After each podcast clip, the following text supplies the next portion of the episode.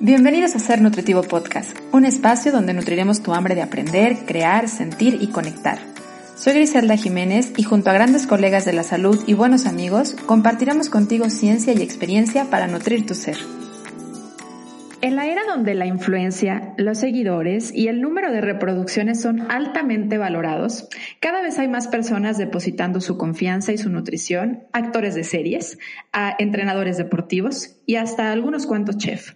Y no es de extrañarnos, creo que esto es un claro resultado de una cultura donde se cree que el verse bien, que el cumplir estereotipos de belleza, formas y tamaños del cuerpo es sinónimo y determinante exclusiva de salud. Y entonces la lógica muy ilógica para seguir las recomendaciones de esas personas es que si ellas o él están de esa forma, seguro conocen la fórmula mágica y que si la siguen, seguro se verán igual. Más la mayoría de las veces, y me atrevería a decir que todas las veces, esto está muy lejos de la realidad. Comunicar nutrición es sin duda una gran responsabilidad y es una tarea difícil, porque aunque existen referentes sobre los tipos de alimentación, los parámetros laboratoriales, la composición corporal, estos no son ni se pueden ver como una única y universal fórmula para toda la humanidad. Y es que, aunque existen básicos claves de la nutrición, como es el balance energético, la importancia de los micronutrimentos, la nutrición y la salud misma de una persona tiene múltiples perspectivas y, por supuesto, factores que se interrelacionan. Por lo que seguir recomendaciones de una persona que ves o que solo escuchas en las redes sociales, que no te conoce, que no sabe de ti, que no, no se ha interesado por conocerte un poco, créeme, creo que no es una buena idea. ¿Te acuerdas cuando decíamos que antes las personas hacían la dieta que le pasaba a la vecina y pensábamos que eso no era bueno? ¿Te acuerdas cuando había otras generaciones que leían de una revista una dieta y la hacían y entendíamos que eso no era bueno? ¿Te acuerdas que había gente que iba a una clínica y le daban la misma dieta que le daban a todas las personas y entendíamos que eso no era bueno? ¿Por qué ahora creemos que descargar un reto de 21 días con un mismo plan de alimentación para todos es una herramienta ideal para ti? ¿Por qué hay gente que hoy todavía cree que seguir las recomendaciones de una persona que ve en las redes sociales es una buena idea para cuidar su salud? Realmente me parece importante comenzar a hablar de la vital tarea que tenemos los nutriólogos y la responsabilidad que tenemos los nutriólogos para la comunidad y que también la comunidad empiece a comprender el valor que tiene el profesional de la nutrición cuáles son sus roles, cuáles son las actividades en donde un nutriólogo se puede desenvolver, que van mucho más allá de una prescripción dietética y de dar un solo plan de alimentación. Y también aprender a reconocer cuáles son aquellas personas que están haciendo o metiéndose en un papel de un profesional que no lo son y cuando un mismo profesional se está metiendo en la tarea de otro profesional. Y para hablar de esto, pues voy a invitar a una verdadera profesional en el tema de la nutrición y no me quiero extender mucho porque si me pongo a hablar de todo su currículum, bueno, pues nos vamos a aventar todo el episodio de Ser Nutritivo Podcast porque realmente es una eminencia en el tema de la nutrición, pero voy a pedirle a ella en estos primeros minutos que se presente. Y estoy hablando de Edna Nava. Eh, vamos a hablar justamente de este tema y sé que acabo de hacer la presentación más larga de la historia de Ser Nutritivo Podcast, pero es porque me voy a callar casi todo lo demás, porque así me deja ella, sin palabras. Cuando le he escuchado hablar, sé que me va a dejar sin palabras. Bienvenida, Edna Nava, y muchas gracias por estar en Ser Nutritivo Hola, ¿qué tal? Muchas gracias, Gris, por la invitación. Yo estoy muy contenta de estar con ustedes en Ser Nutritivo Podcast. Y bueno, como ahorita mencionas, yo soy nutrióloga certificada ya tengo más de 22 años de egresada, creo, ya ni me acuerdo, ya ni quiero contar los años, pero llevo 21 años de ser eh, docente académica en la Facultad de Salud Pública y Nutrición en la Universidad Autónoma de Nuevo León. Además de haber estudiado, estudiado la licenciatura en nutrición, estudié la maestría en salud pública y después estudié un doctorado en ciencias en la Facultad de Enfermería en la misma universidad y actualmente soy subdirectora general en la misma facultad. Lo que también les quiero mencionar, que me, eh, me siento orgullosa de lo que he trabajado en el área de investigación, es que pertenezco al Sistema Nacional de Investigadores en el nivel 1, como lo conocen como SNI CONACIT, y pues además estuve eh, teniendo representaciones a nivel nacional como presidenta del Colegio Mexicano de Nutriólogos AC en el periodo 2017-2019, donde actualmente pues me desempeño como miembro de la Junta de Honor de este colegio, lo cual pues desde que soy socia, que les puedo decir que tengo 19 años de ser socia de este colegio, haber representado a nivel nacional al gremio, además de estar en Latinoamérica, fue para mí pues una de las grandes satisfacciones que me permite sobre todo pues eh, estar demostrando toda la competitividad que tenemos los nutriólogos en México y además en Latinoamérica y por qué no también en otras partes del mundo donde tuve la oportunidad de interactuar con eh, los miembros del Consejo Directivo de la ICDA, que es la Confederación Internacional de todos los colegios de nutricionistas dietistas a nivel mundial. Y esto es algo que enorgullece porque realmente vemos que la problemática tal vez en Latinoamérica es muy similar, pero cuando hablas de, con nutriólogos, con colegas de la India, de Inglaterra, de Australia, de Canadá, también de Estados Unidos, te das cuenta que vivimos una problemática donde requerimos que nuestra profesión pues sea valorada y que esté bien eh, dignificada, que es lo que buscamos principalmente, yo creo, todas las profesiones. Y esto pues es, uno, es un poquito de lo que les puedo platicar de mí, que me encanta eh, ser docente y sobre todo pues transmitir los conocimientos que pues a través de todos estos años he tenido la oportunidad de, prepararme. Y yo creo que si uno de los talentos es la educación, transmitir el conocimiento, tenemos que eh, ayudar a los demás, transmitirlo y, ¿por qué no? Pues tratar de, eh, siempre formar estos recursos humanos en nutrología para que sean cada vez mejores. Siempre cuando me dicen, bueno, yo quiero ser como usted, doctora, cuando sea grande, le digo, no me digan eso, no me hagan sentir tan grande. es más que nada eh, ser ese ejemplo digno y siempre mi respuesta es, tú puedes ser todavía mejor. Entonces, de eso se trata, de lo que queremos nosotros transmitir, los que nos dedicamos a esta bonita profesión dentro de los campos profesionales, que es la educación. ¿Cómo ves? Y como escucharán, bueno, definitivamente creo que es la persona más digna de representar justamente la labor y hablar de la importancia del papel del nutriólogo y ponerle voz y también hablar de qué es lo que está pasando y quiénes están de alguna forma usurpando la tarea del nutriólogo en, las diferentes áreas, incluidas las mismas, las redes sociales, que yo creo que en un tiempo de pandemia, bueno, esto ha sido exponencial. Y hablaba yo en la introducción de este punto de, de cómo la comunicación y cómo se ha valorado justamente el número de seguidores, el número de reproducciones y cómo la misma persona que a veces acepta la recomendación de alguien, se deja llevar por esto porque no reconoce que hay todo un estudio, que hay toda una ciencia que debería de conocer la persona profesional para poder dar recomendaciones, como tú bien lo decías. Entonces, se ha vuelto creo que todo un reto para el nutriólogo hoy informar y hoy comunicar porque pareciera que hay competencia entre no nada más el gremio, ¿no? sino que hay muchas más personas hablando de nutrición y a veces desinformando. ¿Cómo ves tú esto? Tú que estás tan cercana a la ciencia de la nutrición y que estás en la parte de la investigación y que estás formando además a futuros profesionales en el área de nutrición, ¿Cómo ves tú esta parte de lo que estamos viviendo ahorita con las redes sociales? Yo creo que esto sí es una problemática, una problemática bastante eh, fuerte y no solamente de nuestra profesión, sino de muchas profesiones que estamos viviendo lo mismo. Nosotros como nutriólogos nos quejamos de que cada día hay menos trabajo y que la competencia también es más fuerte. Le llamamos a esto intrusismo profesional donde hay otros profesionistas haciendo eh, las acciones o las actividades propiamente de un licenciado en nutrición. Y sabemos que estos competidores, que podríamos decir cuando hablamos de que esta competencia es más fuerte, los competidores que tenemos muchas veces no son de nuestra propia licenciatura, pueden ser de otra carrera que estudiaron a lo mejor un diplomado, estudiaron un curso eh, a lo mejor que dura menos de un año, que dura seis meses, y tal vez los mismos profesionales que nos dedicamos en el área de la salud, pero hayan tomado un diplomado y ya se denominan nutriólogos, cuando nuestra carrera tiene una duración de cinco años, donde hemos trabajado en prácticas profesionales en varias áreas.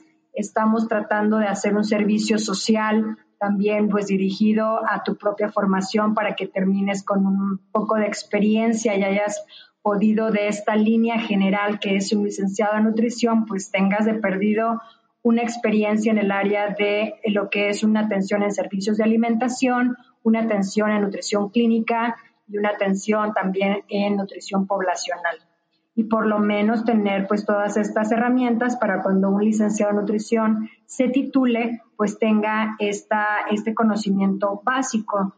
Algo que no les mencionaba ahorita cuando estaba, o ya no me acuerdo de lo que estábamos platicando, después de que les explicaba un poco de lo que yo me dedico, lo que he trabajado, soy nutrióloga certificada por este Colegio Mexicano de Nutriólogos desde el 2002 o sea, estoy cumpliendo ya 18 años de ser certificada y la certificación para nosotros es un reconocimiento nacional porque tienes que hacer un examen nacional. O sea, yo soy egresada de la Universidad Autónoma de Nuevo León, soy del norte, estudié ahí mis cuatro años de carrera, cuando en su momento la licenciatura duraba cuatro años y después hacías un año de servicio social. Entonces, como quiera, se convertía en cinco años siempre eh, una de las ventajas en ese momento fue de que ya tenía la oportunidad de tener una titulación directa, o te titulabas por tesis o te titulabas por examen de conocimientos, pero cuando sale mi generación, este, salías ya por promedio y tenía lo bueno un promedio arriba de 95 y todo el mundo me decía, no, pues yo, yo, me, yo prefiero hacer el examen para estudiar y yo, no, pues si yo tengo la oportunidad de, de graduarme por el promedio, va. ¿Por qué lo digo? Porque te has esforzado en tu carrera para hacer eh, bien las cosas. Cuando estás estudiando, quieres tener una buena, eh, este, un buen cardex para poder también desempeñarte correctamente. Y siempre hay oportunidades de realizar tesis cuando estudias un posgrado y también, por ejemplo, el examen de certificación nacional es un examen que va a ponerte a prueba de todo lo que ya tienes por lo menos de un año de experiencia y aquel tiempo eran tres años de experiencia profesional. Entonces, certificarte es para ti un reconocimiento nacional, porque ya la universidad, eso es lo que les quiero dejar claro y explicar un poco por qué el intrusismo, cuando ya la universidad terminó de formarte como licenciado en nutrición, pues ya, ya allá afuera eres tú el responsable de lo que vas a seguir haciendo. Por eso es muy importante tener credibilidad y tu credibilidad empieza desde que el momento que tú te titulas, tú practicas y te dicen en tu, este, no en el reglamento, ¿cómo decir? Le llamamos como este, un código, eh, como tu toma de protesta, pero tenemos el, código del nutriólogo y dice ahí que desde que practicar una buena alimentación, ser un ejemplo digno, y tenemos dentro de nuestro código de ética una preparación y actualización y conciencia gremial donde se requiere hacer más presencia, ¿sí? Entonces, este examen, este examen nacional te permite pues tener ese reconocimiento nacional, porque yo me formé en la Universidad Autónoma de Nuevo León, tú te puedes formar en el Tecnológico de Monterrey, te puedes formar en otra universidad pública o privada y cuando haces un examen de certificación te estás como comparando que tienes los mismos conocimientos en toda la República Mexicana porque fuimos formados bajo las mismas estructuras que se necesitan de estos créditos. Entonces, esa es una parte importante, no solamente tu cédula, sino también decir soy un nutriólogo certificado. Entonces, ese nutriólogo con lealtad, integridad, justicia, ética, respeto, compromiso, vocación de servicio, es muy importante que lo tengamos todos. ¿Por qué? Porque nos está faltando mucho, eh, ahorita que estamos hablando, bueno, ¿qué pasa con las redes sociales? Porque hay cosas que a veces no nos gusta ver de nuestros propios colegas y empezamos a tener ahí ese como que discrepancia y decimos, bueno, eh, necesitamos eh, sí saber usar responsablemente las redes sociales como licenciados en nutrición y también al público que nos escucha identificar quién no es licenciado en nutrición. ¿Por qué? Porque muchas veces como nos estamos eh, mm, reportando de cierta manera, donde ponemos nuestros, nuestra biografía, a veces pues ponemos pues especialista o ponemos que eres un este experto o algo por el estilo o te pones títulos que no tienes. Y estaba viendo también en otros con otros colegas que incluso en redes sociales podemos poner nuestra cédula profesional si tú usas la red social para vender tus productos o tu servicio, porque es algo que le, le te habla a ti de esa parte de ética y de integridad que estamos comentando, para que la persona que te está contactando y te está mandando un mensaje porque quiere un servicio, claro, eres una persona que estás este, con todas las credenciales y que no estás causando pues una mal praxis profesional, ¿sí? Dentro de nuestro código de ética y también cuando vemos nuestros reglamentos, toda la parte de reglamentación que tenemos en el área médica, te dice que necesitas título profesional para poder ejercer como licenciado en nutrición. Si tú terminaste tu carrera, no te has titulado, pues todavía eres un pasante y no te puedes poner licenciado en nutrición, pero bueno, eso mucha gente no lo exige, no lo respeta y cuando tuve la oportunidad de trabajar en Ceneval, cuando estaba dentro del colegio y Ceneval, que es una de las centros nacionales de evaluación en todas las carreras que trabaja con las diferentes universidades, y hablábamos de un panel de, de las diferentes este, áreas, desde los abogados, los dentistas, este, estaba el nutriólogo y demás, mencionaban, a ver, ¿por qué como tú como usuario de un servicio no preguntas, a ver, ¿está usted certificado? ¿Está usted titulado? No se fijan en eso y es parte de lo que también Secretaría de Salud nos pide al momento en que tú tienes un consultorio. Estás teniendo dentro de tu reglamentación toda la papelería correspondiente para que tú tengas una seguridad con tu paciente, ¿sí? Y donde quiera que estés te van a pedir tu título profesional. Entonces ahorita le andamos tirando muchas veces a utilizar servicios de estas redes sociales y lo hacen todavía estudiantes de la licenciatura en nutrición, porque eso lo vemos e incluso eh, tuve la oportunidad el año pasado de de dar la cátedra a Esther Casanueva, tuve ese reconocimiento dentro de la ANFEN y yo les hablaba del uso responsable de las redes sociales por el nutriólogo. Leí muchísimo de todas las pautas que debemos de considerar al momento de utilizar una red social. Y también tenemos muchas situaciones donde los estudiantes cometen errores y no saben. A veces eso que ahorita mencionabas, hacemos retos y queremos es que la gente me pide eh, y que me pide que le dé una dieta, le digo, pero no puedes estar dando dieta, no puedes estar dando planes porque no has culminado tu formación profesional. Y ahí hablamos de la ética. De la ética es la forma en que nos comportamos, de cómo es nuestra conducta.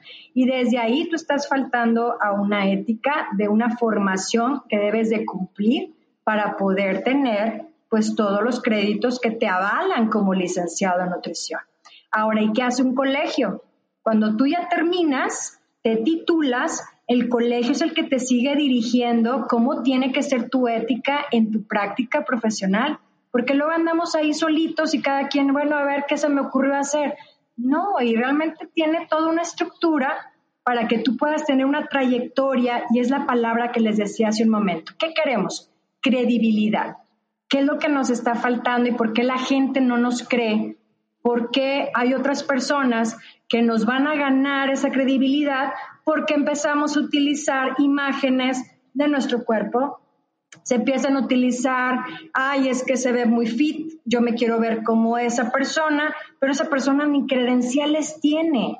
Y hay personas que necesitan ser evaluadas, pero de una manera muy estructurada, muy metodológica a través de un proceso de atención nutricia, a través de todo lo que tiene un licenciado en nutrición de background, que es su trabajo de estudio, para que pueda tener la mejor intervención adecuada. Entonces, por ahí es algo importante que tenemos nosotros mismos como nutriólogos entre nuestra ética, estar utilizando correctamente estas redes, decir que aún eres estudiante, y yo les comentaba a mis estudiantes en, en estas cuestiones de recomendación, precisamente, o sea, eres un estudiante, puedes dar consejería, puedes dar recomendaciones, pero no una intervención que sea propiamente ya más estructurada porque no has terminado tus estudios. Entonces, fíjate de qué manera, esa es una parte que le podemos considerar y la otra, como les comentaba, los que no son ni siquiera licenciados en nutrición. Ahí que, qué pena me da, pero pues es lo que nos está pasando actualmente. Y acabas de tomar muchos puntos muy importantes que voy a intentar regresarme a unos y puntualizarlos junto contigo, que es tú como consumidor y como persona que estás acercándote a un profesional de la salud, buscar realmente, como bien lo decía Edna, esos títulos, esas certificaciones, que sea un profesional, cuestionárselo, buscar el papelito, porque esto cada vez se ha ido perdiendo. Hablabas ahorita de, bueno, cuando vas a abrir un consultorio, te lo piden. Pero ¿qué sucede? Hoy hay muchísimas personas que no tienen un consultorio físico. Hoy existen muchísimos nutriólogos que sí son nutriólogos o que sí han estudiado la carrera de nutrición, pero no dan consulta en un lugar en específico, no han tenido nunca un consultorio de manera presencial y que tal vez, a lo mejor, como bien decía, sean pasantes de nutrición, no tienen el título, no han dado seguimiento a este, a este proceso que deberían de tener y que por lo tanto tú como persona que estás buscando esta asesoría, pues primero cuestionaselo. ¿Sí? Y, y, nos dejaste ahí una tarea bien, bien importante a todos los nutriólogos que escuchan Ser Nutritivo Podcast, poner nuestro número de, cédula. Esto es parte de empezar a hacer esta, eh, pues a, poner esta espinita en las personas que nos siguen y que siguen a otras personas que digan, a ver, ¿por qué los nutriólogos sí ponen una cédula profesional?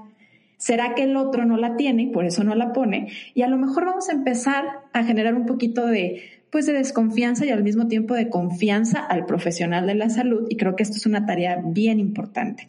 Y ahorita que hablabas de, de esta charla que diste sobre el uso responsable de las redes sociales, creo que es algo que necesitamos escuchar muchos profesionales de la salud porque definitivamente en medio de la pandemia esto se ha vuelto un medio de contacto, se ha vuelto un medio de comunicación y también de difusión de nutrición, pero también de publicidad de los mismos temas de nutrición. Entonces, ¿cuáles son esas prácticas que sí podemos llevar a cabo como forma responsable como profesionales y cuáles son esas que no? Hablabas ahorita de, a ver, mostrar tu cuerpo por el simple hecho de que alguien diga, oye, ¿qué cuerpo tiene? Yo lo quiero así, que además creo que detrás de eh, esta unión que tiene eh, la parte psicológica y la parte de la nutrición de repente eh, afecta mucho, ¿no? Porque lo decía al principio, que una persona tenga un cuerpo que se vea musculoso no necesariamente señal de que esa persona esté saludable. Y hay muchas personas siguiendo recomendaciones. Hoy voy a hablar así sin ponerle título de algunas artistas, de algunos actores de series, de, de telenovelas y de series que recomiendan cosas que de repente no dan información y que sabemos que no es información certera y que sin embargo, a pesar de que les hacen memes y que los, la gente sabe que no, por el simple hecho de la forma de su cuerpo, la siguen siguiendo, siguen escuchando y bueno, ¿qué podemos hacer los nutriólogos?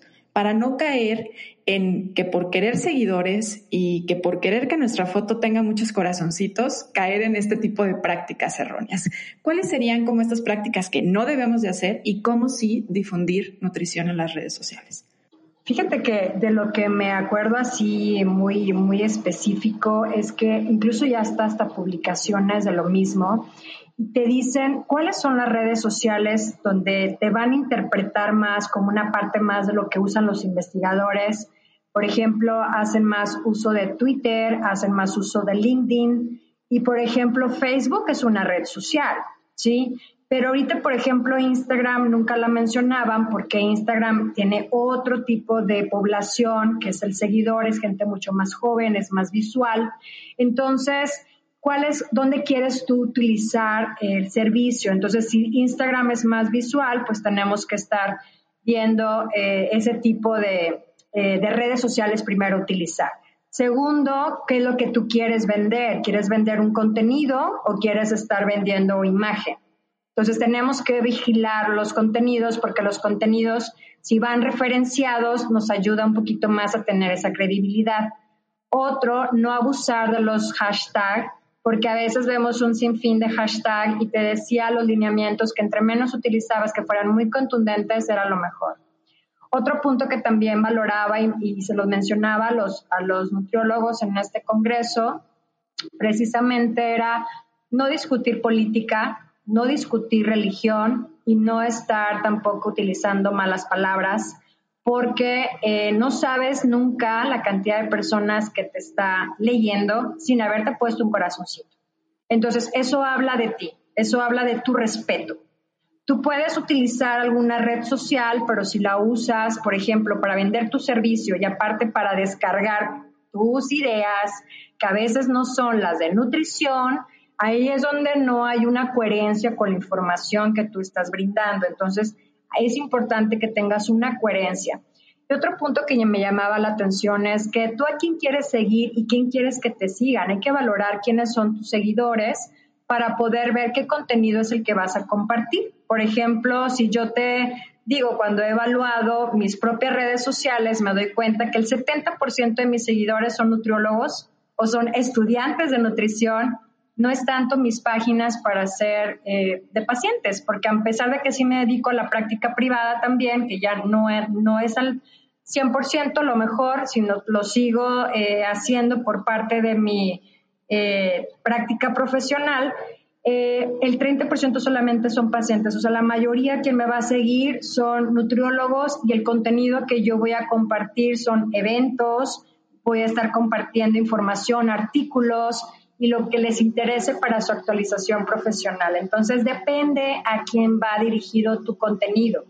Y otro punto súper importante es a quién sigues, quién te comenta, ¿sí? Y a tú a quién le comentas es algo muy importante porque, por ejemplo, quién te etiqueta en las redes sociales, si te etiqueta otro colega, si te etiqueta una organización, un instituto, ya dices, bueno, soy considerada una persona líder en nutrición porque están considerándome que mi contenido va bien dirigido a la población. En cambio, pues si te etiquetan memes, te están etiquetando otras cosas, pues no es el contenido que tú buscas, o sea, no se ve esa profesionalización que tú quieres tratar de, este, de explicar, tratar de querer ser creíble, porque estamos desviándonos con los medios de comunicación. Entonces, por ahí por eso, cuando vemos otras personas que tienen mejor experiencia en marketing, tienen mejor experiencia en mover toda esa parte de comunicación digital, pues nos gana la parte de esos cinco años de formación profesional, de estos estudios que estoy teniendo, porque empezamos a ver que nuestras debilidades pues empiezan a reflejar de esta manera, nos está rebasando la tecnología, pero si no estamos utilizando correctamente la tecnología, pues por ahí vamos a fallar. Ya llevo yo dos cursos de marketing digital para poder también eh, ayudar un poquito a lo que se necesita y además como profesora también nos siguen este, eh, pues formando para que tengamos estrategias de educación digital para nuestros estudiantes. Es, un, es algo de lo que no nos podemos escapar, pero sí es muy importante, si nos tanto nos estamos quejando, trabajemos en ello. Y un, punto también clave que les quería eh, comentar es que nosotros eh, eh, seguimos desarrollando nuestras competencias. Esas competencias profesionales tú las puedes ir marcando desde tus mismas redes, desde la forma en que tú te sigues preparando, porque cuando una persona termina y tú quieres seguir cultivándote y decir, bueno, quiero llegar a tener un currículum como esta maestra, como este colega, y decir, bueno, ¿cómo puedo ser así de bueno y también transmitirlo? Necesitamos ser competitivos, pero también necesitamos desarrollar nuestras competencias, que son dos cosas diferentes. Si yo empiezo a decir, quiero ser competitivo, a ver, pero si Edna o Gris quiere ser competitivo, necesita seguirse preparando para que si en un futuro se compara con otro colega de Estados Unidos, de Canadá, de Chile, de Argentina, de Colombia, de España, tengamos esa misma forma de que estamos trabajando correctamente y que estamos bajo los mismos ideales, que es esa atención a nuestros pacientes, esa vocación de servicio y esa ética, es eso es competitivos, tener ese alto nivel de estándar. Y cuando hablamos de competencias, es que esa persona busque aumentar sus conocimientos. Si yo veo, yo te digo, ok, pues yo estudié una maestría y estudié el doctorado y he estudiado diplomados, pero porque también hay que ser constantemente proactivos. No podemos quedarnos, como ahorita explicabas, bueno, quiero muchos likes porque quiero tener muchos seguidores, me deslumbran esas personas que tienen múltiples seguidores y tú te vuelves un seguidor de ese tipo de contenidos. Y eso es lo que no te ayuda a que tengas formas más estructuradas de ser mejor, sino al contrario, te vuelves una persona que quiere ser eh, como copiador de lo que hace la otra persona y ahí es donde tú estás bajando esos niveles de esa competitividad que tanto necesita el nutriólogo para no perder su credibilidad.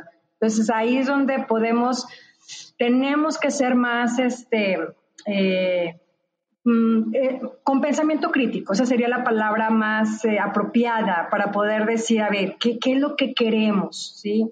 No dejarnos nada más guiar por esos números de corazones, no dejar de, bueno, de decir quién es un influencer, yo les digo, la, la, palabra influencer está muy ordenada hacia la parte del marketing digital, al que más vende, ¿sí?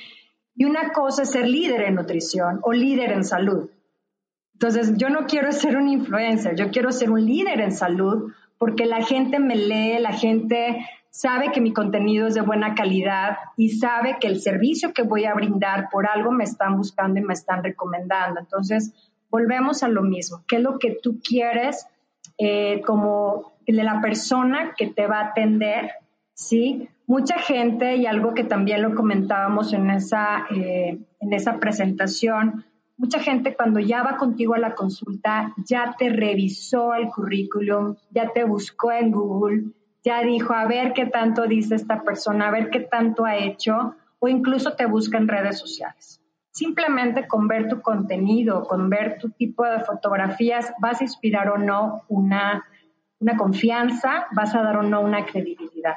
Entonces es algo súper importante donde vemos que se nota que si hay una persona cuando tiene esas competencias, ha logrado integrar y ha logrado seguirse retroalimentando ese hábito de seguir siendo mejor y es lo que necesitamos. Y volvemos a lo mismo. ¿Qué nos faltan los nutriólogos? Y lo acabo de decir, pues saber hacer el marketing digital correctamente para que nos podemos, dar nos podamos dar a notar, que es lo que yo creo estamos ahorita todos en nuestra lucha y que por qué esto lo siguen más, entonces voy a poner más recetas y luego empezamos a ver que los mismos contenidos se repiten y no nos vemos auténticos y no nos vemos y nos ganan a lo mejor un médico eh, que haya estudiado una maestría en nutrición clínica que es muy respetable, pero tiene pues muchos estudios y se prepara para poder compartir ese contenido y nosotros pues somos repetidores. Entonces ahí es donde nos... Y me encanta que aparte estás hablando de sí es importante estar, o sea, no estamos peleados, al contrario, una, una de las responsabilidades que hoy tenemos es acercarnos a la gente. Y una de las formas de acercarnos es a partir de las redes sociales. Porque ¿qué sucedía hace siete años, diez años?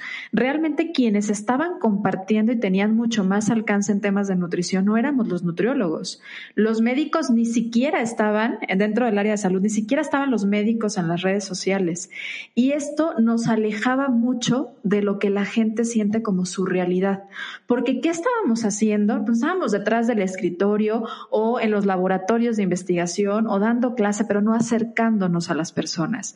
Y definitivamente si queremos convertirnos en líderes en nuestra área, en el tema de la nutrición, y aparte si queremos hacer reconocer la ciencia de la nutrición, necesitamos acercarla y necesitamos darle voz, una voz, como bien lo decías, auténtica, una voz no complicada, o sea, cómo la gente puede aplicar el contenido de la nutrición, la ciencia de la nutrición, porque esto de repente se vuelve como bien difíciles para, para quienes estamos en el área, ¿no? Y sobre todo siento yo que sucede mucho más para los investigadores y pues tú me, me, dirás si sí o no, que es como, híjole, qué difícil explicar esto, que para mí es todo una terminología totalmente natural, pero para alguien puede ser literal estás hablando en otro idioma. Entonces también esto, poner el tema de la nutrición y hablar esos términos en un lenguaje cotidiano.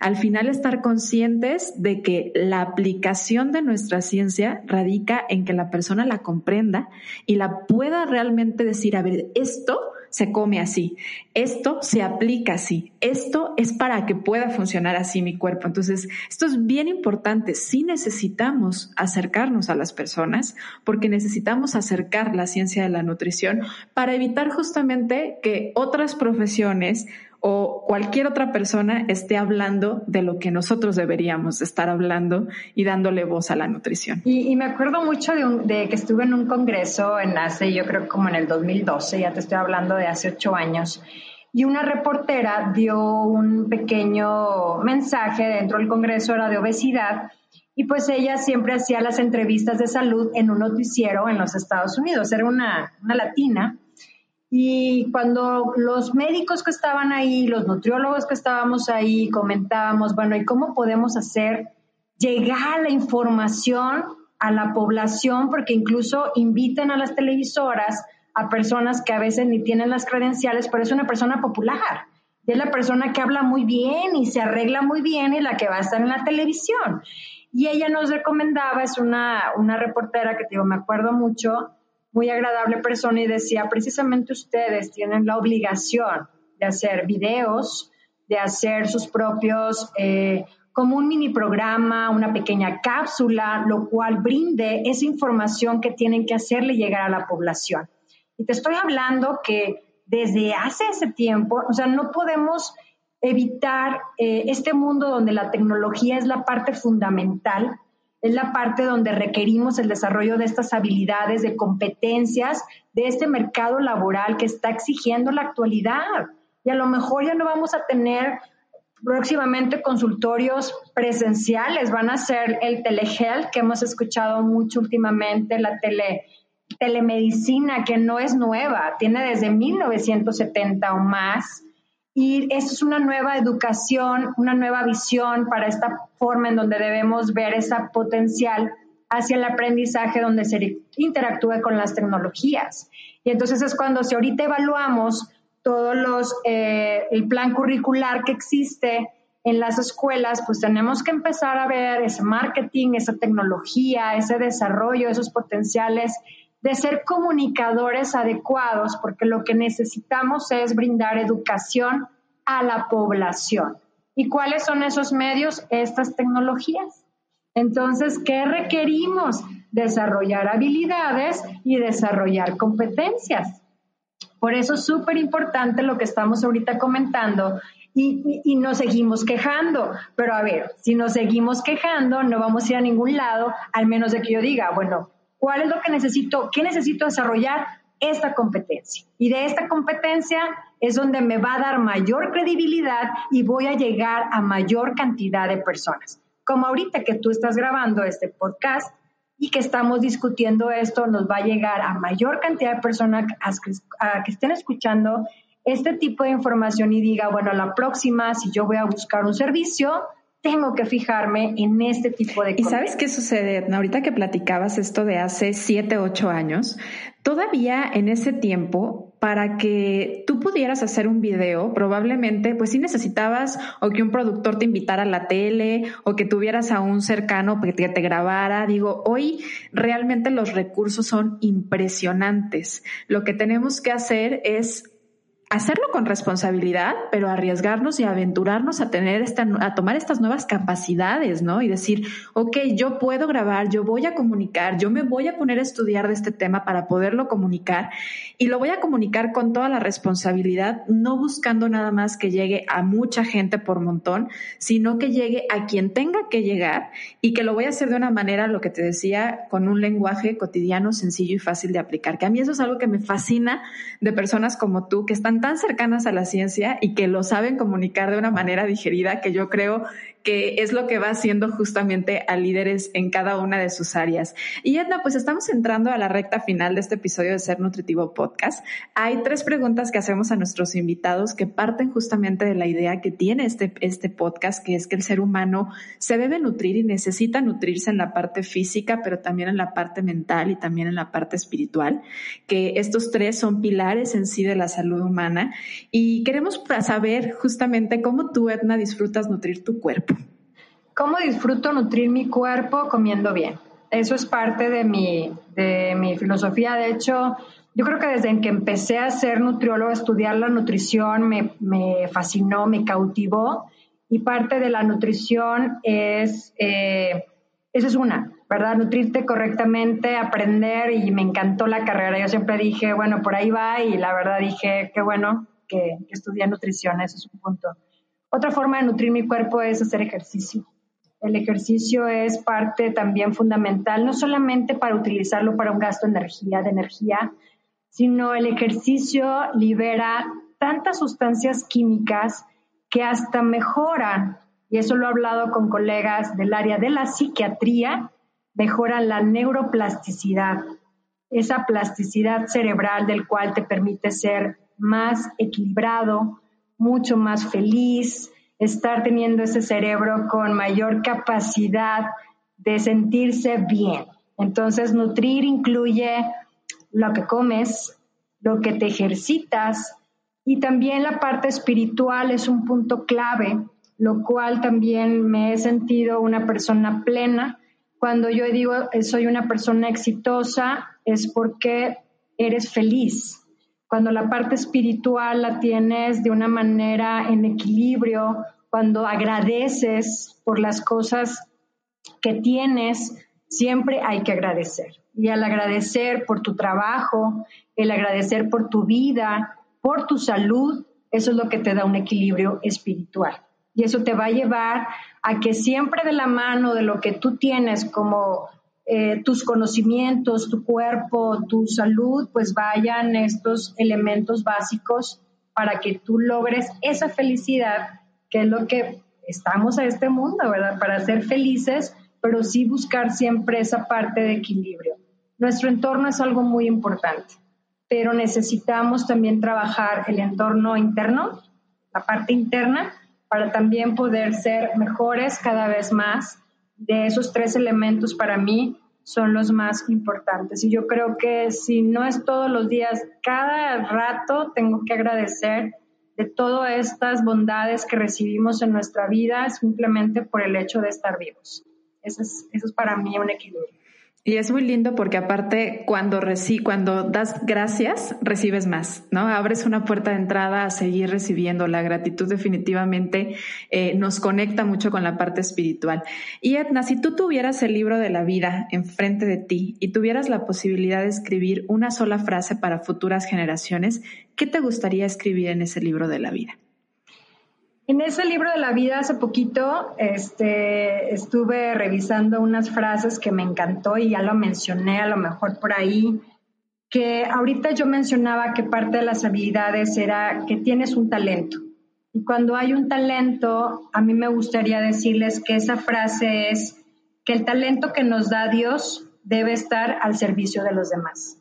Por eso, si yo he visto que, o me han dicho, tienes talento, te he escuchado, eh, tienes esa forma tan fácil de comunicar, lo difícil lo haces fácil, y vi esa, esa frase, fue cuando yo dije, ese talento es lo que tengo que compartir, porque así te lo está diciendo. Si Dios te dio un talento, debe estar al servicio de los demás, comparte lo que tengas lo que tengas bueno, si tu talento es escuchar, si tu talento es escribir, si tu talento es tocar música, eso compártelo, porque así como ahorita decíamos de agradecer, el compartir también nos da más en nuestra vida para poder todavía eh, ser mejores, ser más felices. Pero esa frase fue la que, la verdad, fue cuando yo creo me, me dio esa, ese entendimiento y más ahorita en esta en, este proceso que estamos viviendo desde marzo, que yo creo que a muchos nos ha impactado y hemos dicho, bueno,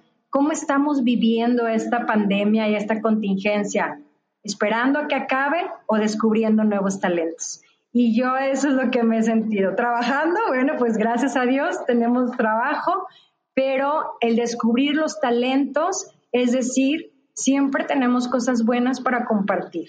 Y eso es lo que yo escribiría en ese libro de la vida que tú mencionas. Lindo, lindo, linda frase para escribir en el libro de la vida. Aparte, creo que refuerza mucho una parte eh, que platicaste por aquí de, de trabajar la autenticidad en las redes sociales, en los profesionales, de repente uno dice, yo quiero ser como ella, yo quiero que, hacer lo que hace esta otra persona.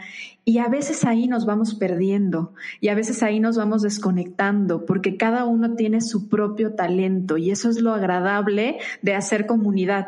Cuando una persona conecta con su talento y va empezando a sumar y sumar y sumar, ¿no? Y si tu talento es comunicar nutrición, comunícala, ponla en el servicio de los demás. Si tu talento es ayudar a lo mejor, eh, trabajar en hospitales, en nutrición clínica, hospitalaria, pon el talento al servicio de los demás, cualquiera que sea tu talento, no nada más en la nutrición, aplícalo, reconoces en ella cuál es tu, verdadera autenticidad y ponla al servicio de los demás. Qué lindo mensaje final y todo lo que nos compartiste, sí, de verdad. Feliz de, de haber compartido contigo, Edna, este episodio de Ser Nutritivo Podcast. Algo que quieras agregar, que esté ahí todavía en el tintero, que no hayas platicado el día de hoy y que quieras compartir. Uy, hay muchísimas cosas. A mí me encanta, me encanta compartir, me encanta platicar, me encanta eh, mencionarles mis experiencias. Pero algo que también es lo que siempre les comento y lo aprendí incluso desde que yo estudiaba nutrición y hace poquito igual cuando me entrevistaban para confesiones de una nutrióloga en Conexión Nutrición, este, les hablaba de una frase que, escuché de un, de un, congreso que se llamaba Congreso Motivacional. A mí me encantan todas estas cosas porque siento que nos hacen crecer como personas. Y mencionaba la, la conferencista que amor y entrega a todo lo que haces es la clave del éxito. Entonces, esto es sobre todo es haz aquello que te apasiona hacer. Y cuando decimos, me apasiona la nutrición, me apasiona todo este, esta ciencia, que la verdad es una ciencia, no es una opinión, como muchas frases que hemos escuchado por ahí, yo creo que nosotros debemos eh, tener varias estructuras, entre ellas ya hablábamos, desarrolla tu talento, pero también viene con las competencias.